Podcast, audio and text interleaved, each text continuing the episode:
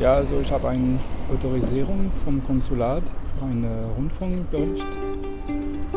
Haben Sie bei irgendjemand einen Termin jetzt oder wo möchten Sie hin?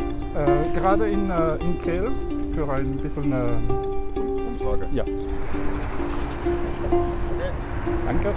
Et me voilà à Kiel, en Allemagne, pour la première fois depuis le 15 mars, euh, où les frontières s'étaient fermées pour les Français.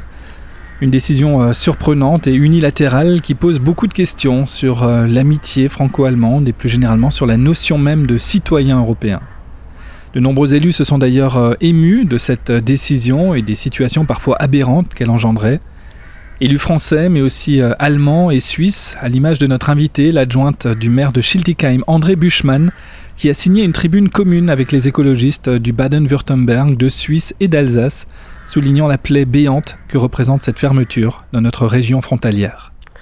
Oui, ça a été brutal. Alors, la frontière, c'est très ambigu puisque depuis plusieurs dizaines d'années maintenant, nous sommes arrivés à constituer un espace qui est un espace commun, qui correspond à notre aire géographique du Rhin supérieur. Et cet espace euh, fait que le Rhin n'est pas une frontière pour nous, c'est un lien. Mais là, on s'est trouvé du jour au lendemain avec une extrême brutalité qui était liée à cette euh, fermeture décidée de manière unilatérale euh, par l'Allemagne et puis aussi au sud par la Suisse. Et c'est vrai que c'est c'est ce qu'on appelle dans notre tribune en relation avec nos amis allemands et suisses une plaie béante. Ça a Ouais. vraiment été une souffrance de vivre ça. Ça, ça vous a choqué en tant qu'Européenne aussi? Ben, ça m'a choqué en tant qu'Européenne, mais ça m'a choqué en tant que habitante. J'ai des amis qui sont paxés, mariés, qui ont des compagnons ou des compagnes de l'autre côté de la frontière et qui ont été pendant toute cette période et qui sont toujours séparés de la personne qui partage leur vie. C'est une brutalité totale, c'est vraiment très très choquant. Vous avez des parents qui ont été séparés de leurs enfants. Vous avez des écoliers qui n'ont pas pu rejoindre la classe euh, ou les écoles euh, bilingues qui se trouvaient de l'autre côté de, de la frontière. Effectivement, c'est particulièrement choquant. Oui, justement, vous étiez en contact bien sûr avec euh, vos, vos homologues suisses et du, du Baden-Württemberg. Comment ils ont réagi, eux, à cette fermeture brutale de, de la frontière et unilatérale? D'abord, tout le monde a été choqué eux aussi sur le coup, et puis on peut comprendre quand il y a une situation sanitaire tellement grave que les pays se referment. Mais très rapidement, ils ont protesté, ils ont demandé à ce que l'on mette en œuvre les possibilités pour que les familles puissent se, retrouver, pour que les couples puissent se retrouver, pour qu'on ait effectivement cette approche euh, sanitaire transfrontalière, que tous ces impératifs soient pris en considération et que l'ouverture puisse se faire de façon assez rapide, même si c'est progressif. On peut pas du jour au lendemain peut-être faire tout en même temps, mais c'est aussi important que cette ouverture se fasse de manière progressive.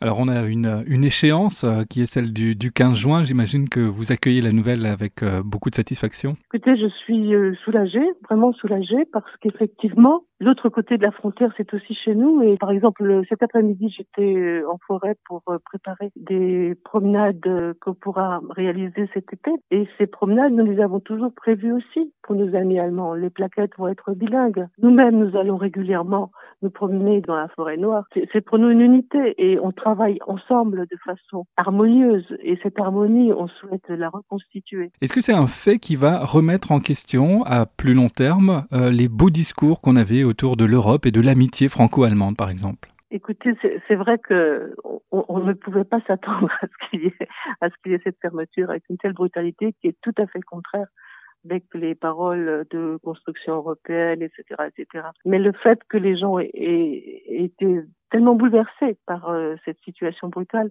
est aussi la démonstration que pour eux, l'Europe c'est pas un discours, que pour eux l'Europe c'est du quotidien, c'est du quotidien du point de vue du travail, c'est du quotidien du point de vue culturel, c'est du quotidien du point de vue de l'amitié. On est dans des choses très aussi concrètes. parler hein. lang- la langue de l'autre, d'avoir des documents qui sont bilingues, de- d'avoir des pièces de théâtre euh, bilingues, etc. Ça, c'est quand même aussi porté fortement par les habitants de cette région.